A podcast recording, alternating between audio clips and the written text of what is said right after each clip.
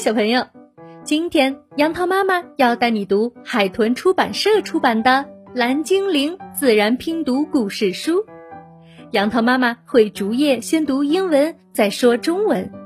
如果你手中也有这套书，就拿出来和杨桃妈妈一起读一读。今天我们要读的故事是《Smurfs on the Job》，热爱工作的蓝精灵。通过这本绘本的阅读，我们会碰到很多含有字母 o 发闭音节 o 音的单词。接下来，小朋友们看看能不能听出所有含有 o 音的单词。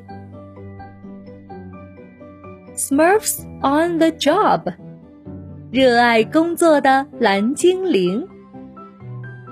Every Smurf has got a job to do. Every job is a big job.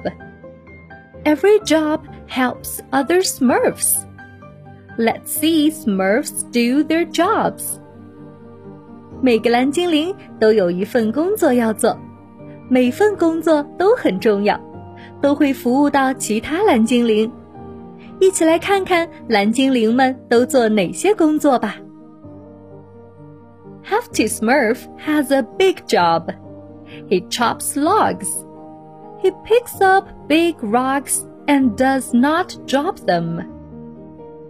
蓝精灵健健有一份重要的工作，他砍伐木材，搬运大石头，并且不能掉下它们。Tailor Smurf has a big job. He has a shop where he makes clothes. He makes socks, pants, and tops。蓝精灵缝缝有一份重要的工作，他经营一家缝制衣裳的店铺，可以缝制袜子、裤子和上衣。Dr. Smurf has a big job. He fills a Smurf's head to see if he's hot. If the Smurf's head is hot, Doctor gives him a shot. 蓝精灵医生有一份重要的工作，他摸一摸蓝精灵的额头，看看这个蓝精灵有没有发烧。如果某个蓝精灵的额头很烫，蓝精灵医生就给他打一针退烧药。Chef Smurf has a big job. He cooks a lot in his pots. This pot has got carrot soup in it. It looks good and hot.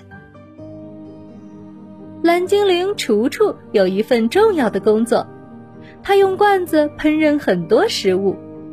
罐子里面已经装满了胡萝卜汤，看起来热气腾腾，美味极了。Miner Smurf has a big job. If a jam is in a rock, Miner Smurf gives the rock some hard knocks. He gets the gem out. 蓝精灵矿工有一份重要的工作。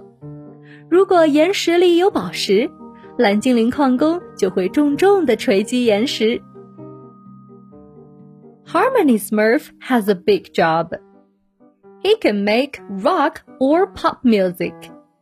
Smurfs dance until he stops. 蓝精灵平平有一份重要的工作，他会吹奏摇滚乐和流行乐。在蓝精灵平平停止奏乐之前，蓝精灵们会一直跳舞。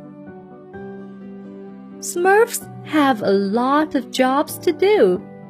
What job would you like to do? 蓝精灵们有很多工作要做，你愿意做什么样的工作呢？The end。好了，故事讲完了，你都听懂了吗？这个故事的中英文文本在微信公众号“杨桃妈妈英语启蒙”里能找到。今天的内容就到这儿，拜。